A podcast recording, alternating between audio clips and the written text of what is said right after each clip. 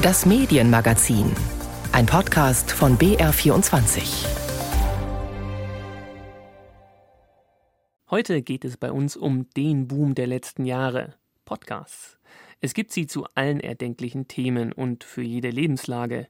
Kriegsberichte aus der Ukraine, Tipps vom Jobcoach, Update zur Pandemie, True Crime, Literaturklassiker gelesen oder Hörspiele spannend inszeniert oder doch lieber was Sanftes zum Einschlafen?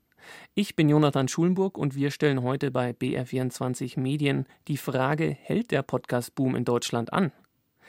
Mittlerweile hören in Deutschland 38 Prozent gelegentlich einen Podcast und die meisten davon hören ihn im Auto.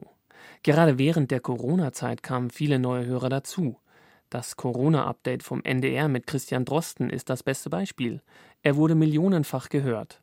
Aber mittlerweile ist für jeden etwas dabei. True Crime sowieso, Finanzen, Babythemen, Promis oder Klamauk. Eine riesen Bandbreite. Heute habe ich drei Gesprächsgäste zu dem Thema und die erste ist Karina Schröder. Sie ist freie Journalistin, unter anderem bei Deutschlandfunk Kultur mit genau dem Schwerpunkt. Sie ist Redakteurin und Moderatorin von Über Podcast und hat dazu noch einen eigenen, der sich, wie soll es auch anders sein, mit Podcasts auseinandersetzt, der Ohrensessel. Hallo Karina. Hi. Warum ein Podcast über Podcasts? Das ist ja schon eine ziemliche Metaebene. Ja gut, aber so unüblich ist es jetzt nicht. Also wir haben Buchkritiken im Radio, wir haben auf YouTube Filmbesprechungen. Also dass Medien sich mit Medien beschäftigen, ist ja eigentlich nichts Besonderes. Es ist nur eher so, dass es lange Zeit gedauert hat, dass der Podcast das eben auch macht. Also dass im Podcast sich über Podcasts besprochen wird.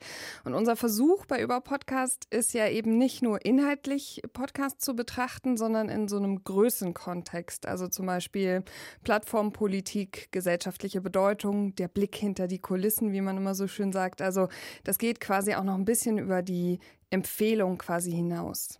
Jetzt nochmal grundsätzlich, warum glaubst du, haben Podcasts jetzt in den letzten Jahren so geboomt, beziehungsweise sie tun es ja noch immer? Also Boom würde ich sagen, könnte man im Bezug auf Podcasts äh, benennen, wenn man eben so einen kurzfristigen Blick darauf wirft. Dann scheint es so, als würde es gerade boomen, aber die Podcast-Branche, die wächst ja kontinuierlich von Jahr zu Jahr. Und seit fast 20 Jahren gibt es Podcasts. Wir haben eben vor zehn oder fünf Jahren noch nicht ganz so viel darüber gesprochen. Das ist halt das, was auffällt.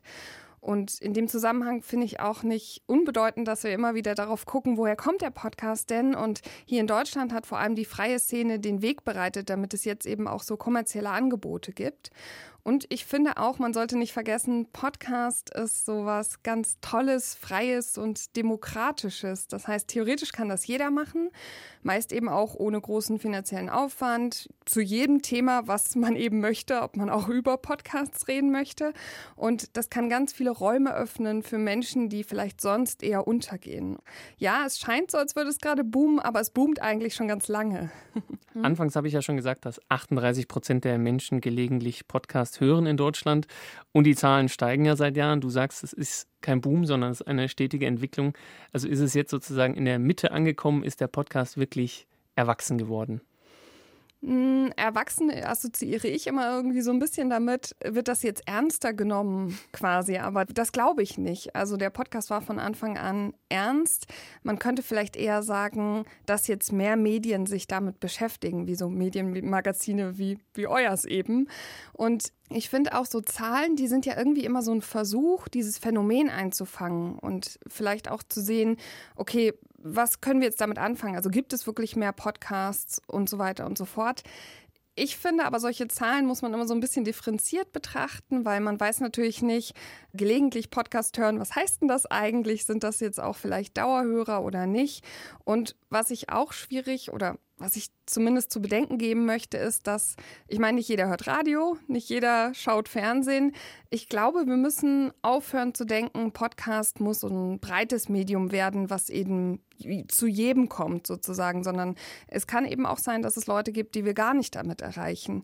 Und was ich auch mit diesen 38 Prozent so ein bisschen verbinde, ist, es gibt immer noch so so ein paar kleine Halbwahrheiten, wenn es um die Podcasts geht. Also viele Menschen, die haben immer noch so dieses, oh, eine Radiosendung, die online gestellt wird, ist ein Podcast. Oder zwei Menschen, die sich unterhalten, das ist ein Podcast.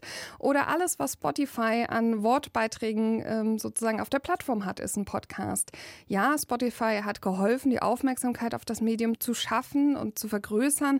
Aber natürlich ist nicht sozusagen Spotify der Ursprung der Podcasts. Und du merkst schon, in diesen ganzen ganzen Sätzen, die ich gesagt habe, da steckt irgendwo ein bisschen Wahrheit drin, aber es ist eben nicht die ganze Wahrheit. Und manchmal würde ich mir wünschen, dass wir sozusagen vielleicht auch durch solche Besprechungen, die wir jetzt gerade machen oder durch sowas wie über Podcast noch klarer wird, Podcasts sind so vielfältig und da gibt es noch ganz, ganz viel zu entdecken.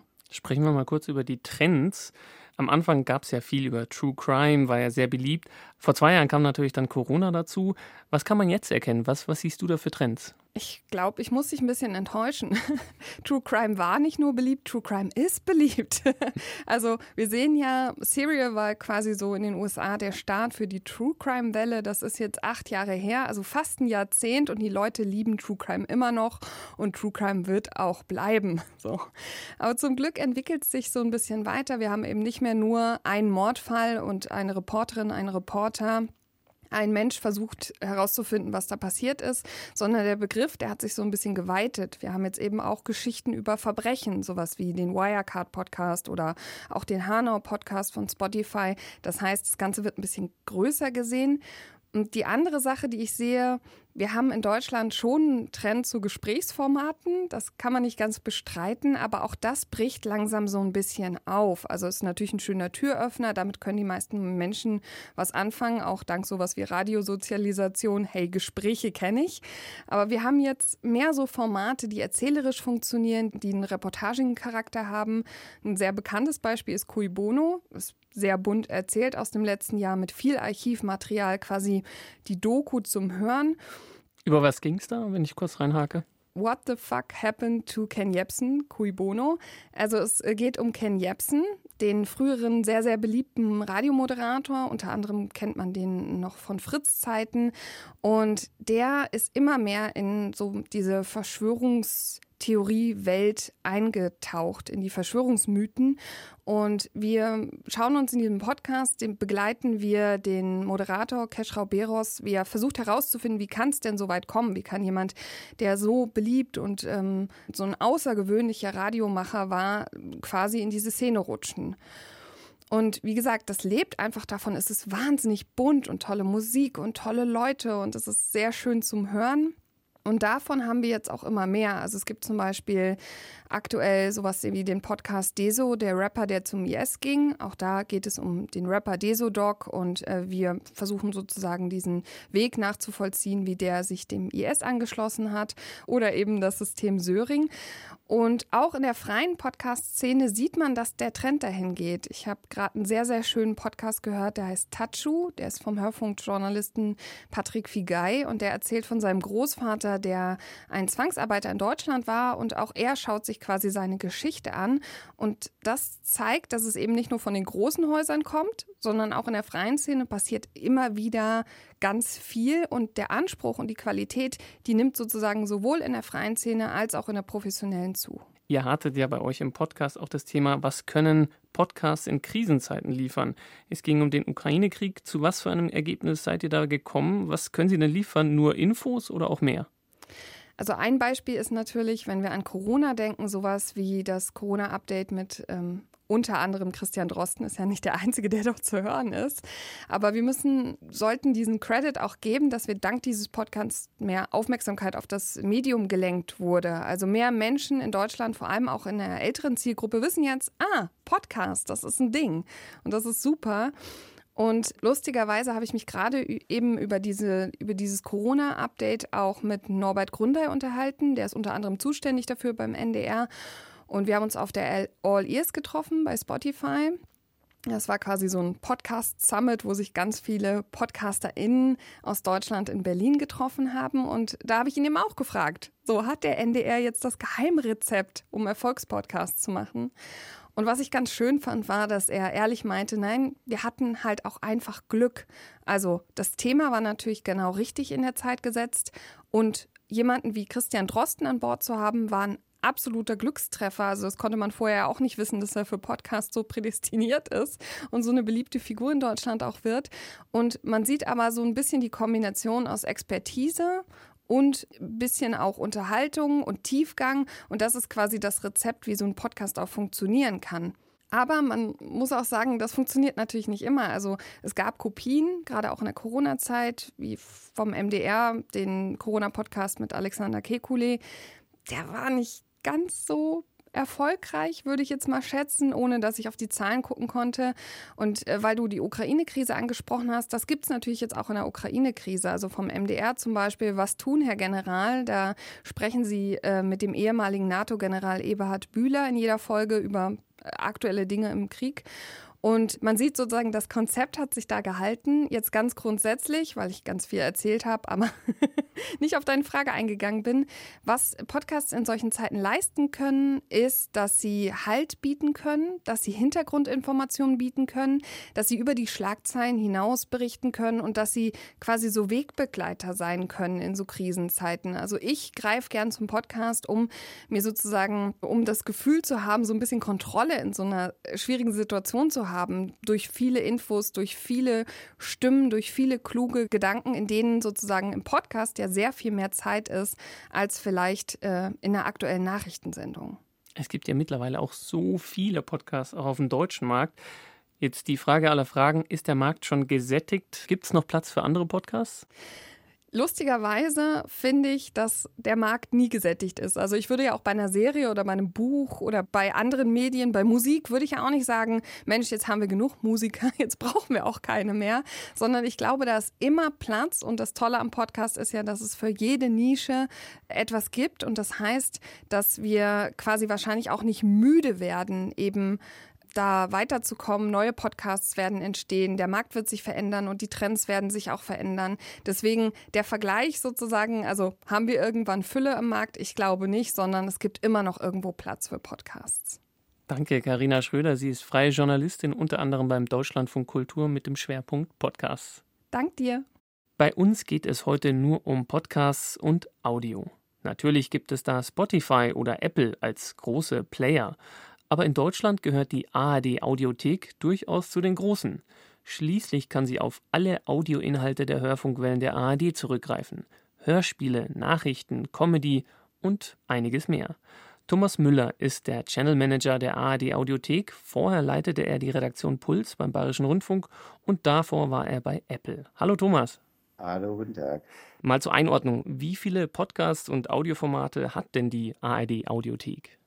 Das ist eine ganze Menge. Im, Im, digitalen Audio der ARD wird einfach sehr viel produziert und, und, wir haben natürlich auch ein gewisses Archiv. Also insgesamt gibt es so rund 100.000 Audios, das heißt, es sind Podcast-Folgen, Sendungen, die on demand zur Verfügung stehen. Das ist wahrscheinlich in den letzten Jahren auch durchaus gewachsen. Du bist ja schon lange im Audiogeschäft. Wie erklärst du dir den Boom von Podcasts und Audio?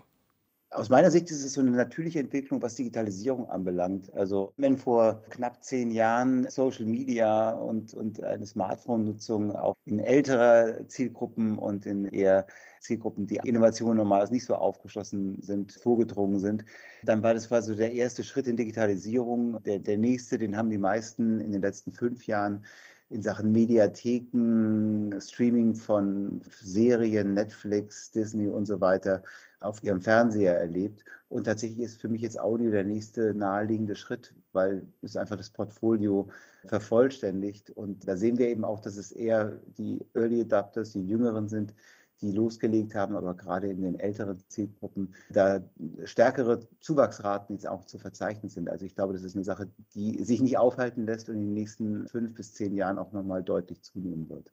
Also das seht ihr schon auch an den Zahlen. Was würdest du sagen, wie erfolgreich seid ihr denn? Also wir haben schöne Steigerungsraten, das freut uns auch total. Aber man muss auch ganz klar sagen, wir sind äh, weit davon entfernt, der größte Player im Markt zu sein. Da muss man nochmal ganz klar unterscheiden zwischen zwei grundsätzlichen Plattformen, nämlich einmal die Podcast-Plattformen, zu denen zum Beispiel Apple Podcast oder auch wir von der ARD Audiothek zählen und von Plattformen, die ein gemischtes Angebot haben. Also Spotify hat viele Podcasts, aber deren Hauptverkaufe ist natürlich das Musikstreaming. Genauso bei Amazon oder auch YouTube, die, die halt eine Videoplattform sind, aber auch da werden Abrufe von Audios passieren. Deshalb hat man da tatsächlich so, so eine Bandbreite wie man die Sachen unterscheiden muss. In den reinen Podcast-Plattformen, da sind wir zusammen mit Apple Podcast gleich auf ungefähr. Tatsächlich wird das Gros der Podcasts momentan über Plattformen äh, wie Spotify und YouTube abgerufen.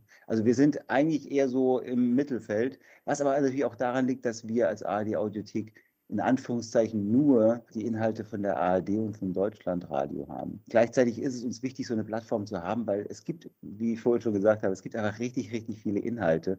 Und es ist einfach super schwierig, diese vielen Inhalte überhaupt zu finden und zu entdecken. Und deshalb äh, haben wir eben gesagt, mit einer eigenen Plattform, mit sehr viel Fläche und sehr viel Platz für kuratierten Inhalt, wollen wir einfach genau diese Leistung bringen und die Menschheit einfach näher an diese vielen und spannenden Inhalte bringen. Du hast jetzt schon gesagt, es gibt super viel auch aus der ARD und natürlich auch vom Deutschlandradio, das darf man nicht vergessen. Welche Inhalte schaffen es denn in die Audiothek? Es gibt ja so viele, also vom Krimi bis hin zum Sex-Podcast auch. Wir haben uns tatsächlich am Anfang die Strategie gehabt, dass das gehobene Wort, also eigentlich Inhalte, die, die man eher von den Kulturwellen her kennt, dass die in die ARD-Audiothek gehen sollten. Von dieser Strategie sind wir vor einem guten Jahr abgewichen. Wir haben gesagt, wir wollen eigentlich die Audiothek als den Ort, wo alle ARD-Audioinhalte eine Heimat finden. Und bei uns kann man ja auch Live-Radio hören, also alle, alle ARD-Radios inklusive der regionalen Angebote oder auch so On-Demand-Angebote wie die zweite Bundesliga, die Bundesliga. Jedes Wochenende äh, übertragen wir quasi die, die Spiele live. Das sind also Aspekte, alles, was, was mit Audio in der ARD zu tun hat, wollen wir so bündeln und so optimal aufbereiten, dass man richtig Spaß haben kann, diese Inhalte zu nutzen. Jetzt wird ja immer gesagt, Persönlichkeit zieht, also so die Personalities wie ein Jan Böhmermann oder sowas. Setzt ihr da auf große Namen oder auch eher auf die Nische? Also was seht ihr, was da funktioniert oder funktionieren wird? Wir sehen tatsächlich beides. Also ja, große Namen, Gesichter, Personalities, die funktionieren auf jeden Fall. Sei es, dass Bastian Pastewka Krimi-Klassiker aus den Archiven herausholt in der Serie Kein Mucks und äh, da einfach äh, sich quasi als Nerd outet und, und einfach zeigt, wie viel Spaß er an, an Hörspielen hat, was sich einfach auch transportiert und was dann eben auch bei unseren Nutzern total beliebt ist. Oder sowas wie Bosettis Woche von Extra 3, wo Sabosetti dann mit, mit unterschiedlichen Gästen dann so ein bisschen die Woche rekapituliert und das Ganze eben auch sehr launig ist. Aber gleichzeitig sehen wir eben auch, und das ist auch so ein, ich würde sagen, eine Besonderheit der ARD Audiothek, dass wir eben nicht nur auf Formate gehen und auf Köpfe, sondern wir setzen auch immer wieder Themen. Und wir haben gerade in den letzten zwei Jahren festgestellt, dass die Nachfrage nach Themen, Inhalten einer gewissen Aktualität total zugenommen hat. Das haben wir natürlich äh, zu Corona gemerkt, aber jetzt eben auch im Konflikt mit der Ukraine sehen wir, dass, dass ganz viele Menschen tatsächlich so ein bisschen Hintergründe, Einordnungen haben wollen. Also was alles so über die äh, klassischen News hinausgeht, das ist etwas, was bei uns auch im Digitalen extrem nachgefragt wird. Und das finden wir auch super spannend, diese Zweigleisigkeit zu haben. Ihr seid ja auch in einer Umgestaltung. Wie würdest du jetzt eure Strategie für die Zukunft beschreiben? Wollt ihr jetzt Spotify und Co. die große Konkurrenz machen oder wie siehst du es? Also äh, zunächst geht es uns ja mal darum, dass die ARD Audioinhalte von jedem dort konsumiert werden können und sollen, wo er eben gerne ist.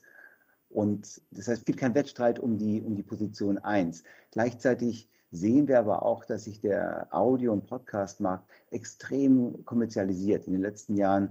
Es gibt viel mehr Plattformen mit Abo-Modellen, es gibt viel mehr Werbung, es gibt quasi auch so Subscription für einzelne Podcasts. Das heißt, ich muss ein Geld dafür zahlen, damit ich äh, mir den anhören kann. Und wir sehen natürlich auch, dass die ARD mit ihren kostenlosen Angeboten da natürlich im Zweifel ein bisschen ins Hintertreffen gerät. Einfach deswegen, wenn ich als Plattform Geld mit etwas machen kann, dann ist mir das im Zweifel natürlich sympathischer, als wenn ich jetzt einfach nur Dienstleister bin und, und Inhalte darstelle.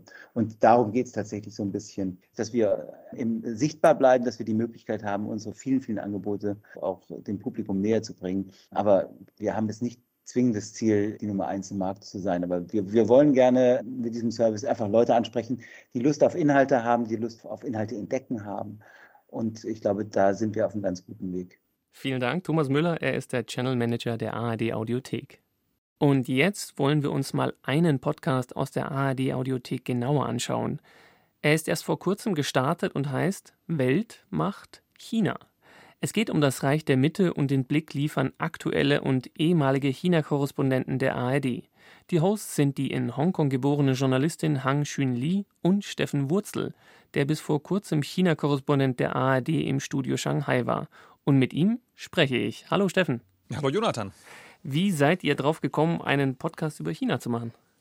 Ja, tatsächlich ist es so, dass wir uns das im Team schon ja eigentlich seit Monaten hin und her werfen. Da war ich auch noch in China und wir haben gedacht, Mensch, wir kriegen immer so viel Feedback, sowohl von Hörerinnen und Hörern, aber auch in den Redaktionen, aber auch bei Veranstaltungen, wenn wir mal irgendwie äh, öffentlich sprechen und dann kommt das Publikum und sagt immer wieder dasselbe, nämlich so nach dem Motto, eure China-Berichterstattung ist interessant, was ihr erzählt ist interessant, aber wir hätten gern mehr und nehmt euch ruhig mehr Zeit. Und daraus haben wir dann abgeleitet, dass wir das echt mal machen müssen. Und natürlich haben wir die ja, berühmten äh, ARD-Features, die es ja auch bei BR24 und Bayern 2 zum Beispiel gibt, wo man sich dann ja auch immer so 20, 30 Minuten ungefähr Zeit nimmt. Aber wir wollten das Ganze eben in so einer podcastigen, wenn man das so sagen kann, äh, Form jetzt äh, mal machen. Und das Tolle ist eben, dass wir im Podcast die Möglichkeit haben, auch mal auszuprobieren, einerseits uns auf Themen zu fokussieren. Erste Folge zum Beispiel drehte sich gleich jetzt um äh, Chinas Kampf gegen Covid-19, was jetzt zurzeit ziemlich aus dem Ruder läuft. Und die zweite Folge zum Beispiel, da kümmern wir uns uns um die wirtschaftlichen Abhängigkeiten und die ja, Leitfrage so grundsätzlich, ist es überhaupt so, dass Deutschland, dass Europa so abhängig ist von China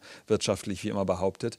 Also wir können uns da einfach schön ausbreiten. Und der dritte Grund vielleicht noch kurz, wir haben einfach sehr viele Leute in der ARD, die sich richtig gut auskennen mit China und die haben wir alle zusammengetrommelt. Jetzt in die erste Folge wollen wir mal kurz reinhören. Weltmarkt China. Vielleicht geht es euch auch so. Corona ist zwar noch überall, die Inzidenzen immer noch hoch, aber gefühlt reden man irgendwie nicht mehr so viel über die Pandemie. Überall wird gelockert, wir gehen im Park spazieren, treffen Freunde und beginnen mit dem Virus zu leben. Ganz anders ist es in China. Das Land kämpft gerade gegen den schlimmsten Corona-Ausbruch seit Beginn der Pandemie vor über zwei Jahren. Nun, was geht uns das an? Also Dinge, die in einem 7000 Kilometer weit entfernten Land passieren, das werdet ihr merken, spätestens, wenn ihr eine Kaffeemaschine bestellt und die nicht mehr bekommt, weil die Lieferketten im Chaos sind. Diese Zusammenhänge wollen wir euch zeigen. Wir, das ist ein Team von China-Kennern innerhalb der ARD. Und ich bin Hang Shun Li und nehme euch in der ersten Folge des neuen Podcasts Weltmarkt China mit. Ja, das war jetzt ein erster Einblick. Auf was wollt ihr euch denn fokussieren? Du hattest gerade schon mal angerissen, aber sind es eher die normalen Menschen, die Wirtschaft, die Politik, die Geopolitik, das große Ganze? Was erwartet den Zuhörer? All das und wir wollen vor allem im Grunde die Verbindung schaffen zwischen den kleinen Details, zwischen den spezifischen Geschichten, den Menschen vor Ort, aber auch den Menschen hier in Europa, in Deutschland, die mit China zu tun haben und eben dem großen Ganzen. Und es ist ganz wichtig aufzuzeigen, was bedeutet es denn, wenn in China XYZ passiert, wenn zum Beispiel die größten Hafenanlagen der Welt, nämlich in Shanghai, wochenlang gesperrt sind wegen Covid-19. Was bedeutet das für uns, Verbraucherinnen und Verbraucher in Deutschland oder auch Stichwort E-Mobilität? Was bedeutet es denn, wenn die super guten und super super professionellen und toll technisch versierten E-Auto-Firmen, die wirklich klasse Autos bauen, irgendwann auch in Deutschland auf den deutschen Markt kommen. Was bedeutet es dann zum Beispiel für alle ja, Frauen und Männer, die bei BMW oder Audi oder Daimler arbeiten? Du warst sechs Jahre dort Korrespondent. Was fasziniert dich an dem Land? Es fasziniert mich wirklich dieses, ich nenne es immer Gleichzeitigkeit des Ungleichzeitigen. Also einerseits sieht man ganz viel Modernität im Land, jetzt mal auf den ersten Blick betrachtet. Gleichzeitig sieht man aber auch ganz viel archaische Strukturen, ganz viele Dinge, die eben noch genauso funktionieren, wie sie wahrscheinlich in China vor 500 Jahren funktioniert haben. Und das ist faszinierend. Das ist faszinierend als jemand, für mich als jemand, der gerne reist, der gerne mit Leuten spricht, aber eben auch journalistisch. Und wir dürfen auch eins nicht vergessen, was wirklich faszinierend ist, ist grundsätzlich dieser ganze Asien-Pazifik-Raum, wo wir in Mitteleuropa oft gar nicht so draufschauen, weder persönlich noch auch journalistisch. Ich kritisiere das auch gar nicht, ich kann das verstehen. Natürlich gucken wir jetzt im Moment eher zum Beispiel nach Russland, in die Ukraine, nach Osteuropa. Vor ein paar Jahren haben wir alle nach Nordafrika und in den Nahen Osten geschaut mit der Fluchtkrise und den Folgen. Ich finde aber auch trotzdem, man darf als interessierter Mensch auch gerade was in Asien-Pazifik passiert, wo wirklich ungefähr ein Drittel der ganzen Menschheit lebt, auf sehr engem Raum, darf man nicht aus dem Blick verlieren. Und da war es für mich die letzten Jahre natürlich super spannend, aus China zu berichten. Und ich weiß selber nicht, wie es ist, wann ich wieder zurückkomme, ob ich wieder zurückkomme. China geht einerseits nicht besonders pfleglich mit Journalistinnen und Journalisten aus dem Ausland um. Andererseits ist es so, dass grundsätzlich eh noch die Grenzen geschlossen sind in China. Deswegen ist es für mich jetzt auch ganz persönlich eine schöne Art und Weise, mit China in Kontakt zu bleiben und auch mit den Kolleginnen und Kollegen vor Ort. Denn wir haben im Podcast natürlich auch viele Auftritte von unseren Korrespondentinnen und Korrespondenten in Beijing, in Shanghai, in Hongkong und auch von vielen Leuten, die sonst so in China leben. Du hast es ja gerade schon angerissen, was China sozusagen den deutschen Hörer, Hörerinnen interessieren soll. Man sagt ja manchmal so ketzerisch, ja, in China fällt ein Sack Reis um. Also sprich, wen soll das auch wirklich interessieren? Glaubst du, da sind die Medien auch ein bisschen hier schuld, wenn wir immer sagen, nah am Menschen in Deutschland oder jetzt in Bayern und was dann ein bisschen weiter weg passiert, das äh, interessiert jetzt ja den Hörer, Hörerin vielleicht nicht so sehr? Also da muss ich ganz selbstkritisch sagen, ich habe das Gefühl, dass dieses Argument höre ich jetzt gar nicht so oft, aber ich höre es noch manchmal, ja. Das kommt aber wirklich eher innerhalb von Redaktionskonferenzen oder in Diskussionen. Ich plädiere immer dafür, hört euch doch mal die Leute an, wirklich, die zum Beispiel zu Veranstaltungen kommen, des äh, Südwestrundfunks, wo ich arbeite, oder des Bayerischen Rundfunks. Oder auch was an Feedback kommt. Äh, man sieht es ja, was kommentiert wird unter zum Beispiel irgendwelche China-Features, die online gestellt werden ins Internet. Da kommt ganz viel positives Feedback und die Leute, die sich wirklich interessieren, die haben eher noch Bock auf mehr. Und wir sind ja auch nicht in einem luftleeren Raum. Wenn wir uns mal anschauen, in Großbritannien, in den USA, aber auch in Frankreich zum Beispiel, gibt es ganz spezifische China-Podcasts, die sich mit diesem Thema befassen. Und das ist ja das Famose, dass wir sozusagen endlich einen, einen Raum besetzen, den es noch nicht gab. Wir sind tatsächlich im deutschsprachigen Raum der erste richtige journalistische China-Podcast. Und da würde ich schon sagen, da wird es Zeit. Podcast, das hört sich ja immer einfach an. So zwei Menschen sprechen da miteinander, die sitzen da. Ja, braucht man keine große Vorbereitung, oder? Das ist natürlich ein Trugschluss. Äh, das ist überhaupt nicht so. Im Gegenteil. Wir machen das relativ aufwendig. Einerseits haben wir natürlich das Problem, dass die Welt eine Kugel ist. Deswegen haben wir die Zeitverschiebung. Also wenn wir sprechen wollen mit unseren Korrespondentinnen, Korrespondenten, Benjamin Eisel, gerade in Hongkong und äh, Eva Lambi-Schmidt in Shanghai, dann ist das schon mal immer eine große Herausforderung, die richtige Zeit so rauszufinden. Und dann diese Woche zum Beispiel ist mein Kollege Cui Mu, ein chinesischer Journalist, der seit Jahren bei der Deutschen Welle in Bonn arbeitet. Der ist auf äh, Reporterreise bei einem mittelständischen Unternehmen, die Schalter herstellen und Steckverbindungen herstellen. Und ganz wichtig ist für die der chinesische Markt. So, das heißt, der wird natürlich diese Geschichte bei uns, bei mir dann, wenn ich der Moderator bin, im Podcast erzählen, musste aber auch erst mal hinfahren. Und im Moment ist es zum Beispiel unglaublich schwierig, überhaupt Wirtschaftsleute zu finden, FirmenvertreterInnen zu finden, die über ihre Probleme mit dem chinesischen Markt, die nicht kleiner, sondern größer werden, zu sprechen. Und äh, das alleine zu organisieren, ist irre aufwendig, aber macht natürlich auch total Spaß im Team. Also kein reiner Laber-Podcast, wobei nichts gegen die Laber-Podcasts, aber das ist jetzt richtig viel journalistische Arbeit dahinter. Vielen Dank, Steffen Wurzel, der Host von Welt macht China, dem neuen Podcast in der ARD Audiothek. Sehr gerne. Und genau in dieser ARD Audiothek finden Sie auch BR24 Medien. Nächste Woche geht es bei uns um politische Kommunikation. Bis dahin, ich bin Jonathan Schulenburg, die Redaktion hatte Sissi Pizza.